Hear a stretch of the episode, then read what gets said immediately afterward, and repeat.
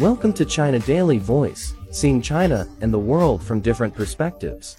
Thailand has waived visa requirements for travelers from China for the next five months, as the country tries to revitalize its tourism industry, particularly in terms of the Chinese market, which has been slow to recover after the pandemic.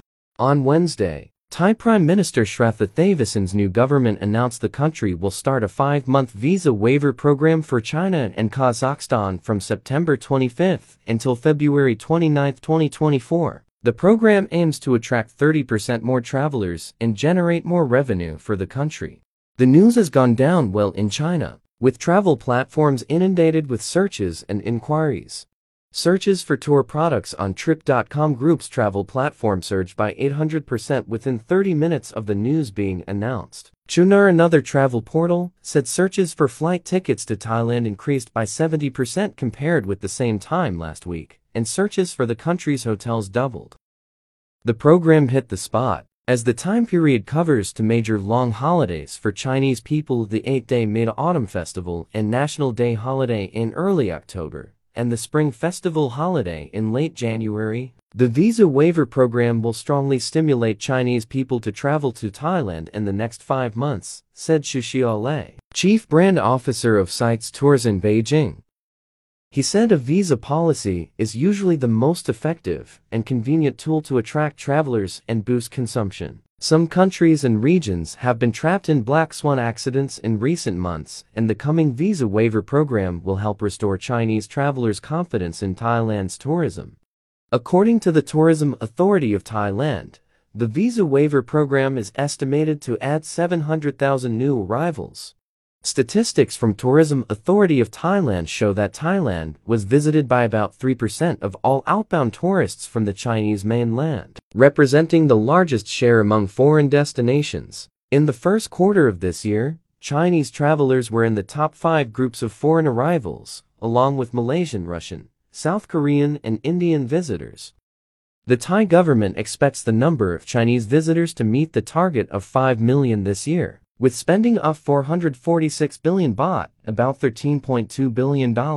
The target is less than half of the Chinese visits in 2019, before the coronavirus disease 2019 pandemic. About 350,000 to 400,000 Chinese tourists have visited Thailand per month so far this year, with the tally by August reaching 2.1 million, according to the Thai Ministry of Tourism and Sports.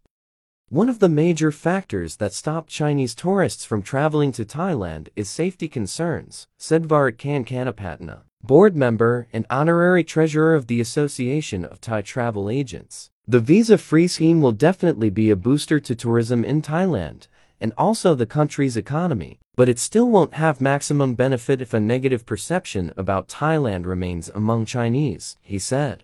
Thailand has become popular among Chinese travelers in the past decades and was among the first countries that welcomed Chinese tour groups after China optimized the coronavirus disease 2019 control measures around February. Trip.com Group said the upcoming National Day holiday from Sept 29 to October 6 will see a peak in outbound tourism, and Thailand is among the top three choices for its users. Fan Dong Xiao who is in charge of travel firm Tuniu's short-distance overseas trips, said more Chinese people from second or third-tier cities will choose to visit Thailand after the visa-free policy decision. We've already seen a jump in bookings for tour products for the coming Mid-Autumn Festival and National Day holidays. And the implementation of the visa waiver policy will further increase people's desire to visit Thailand, she said. In another development, Georgia's Prime Minister Irakli Garibashvili announced on Monday that the country by the Caucasus and the Black Sea has decided to introduce visa-free entry for Chinese citizens, and more details will be declared later.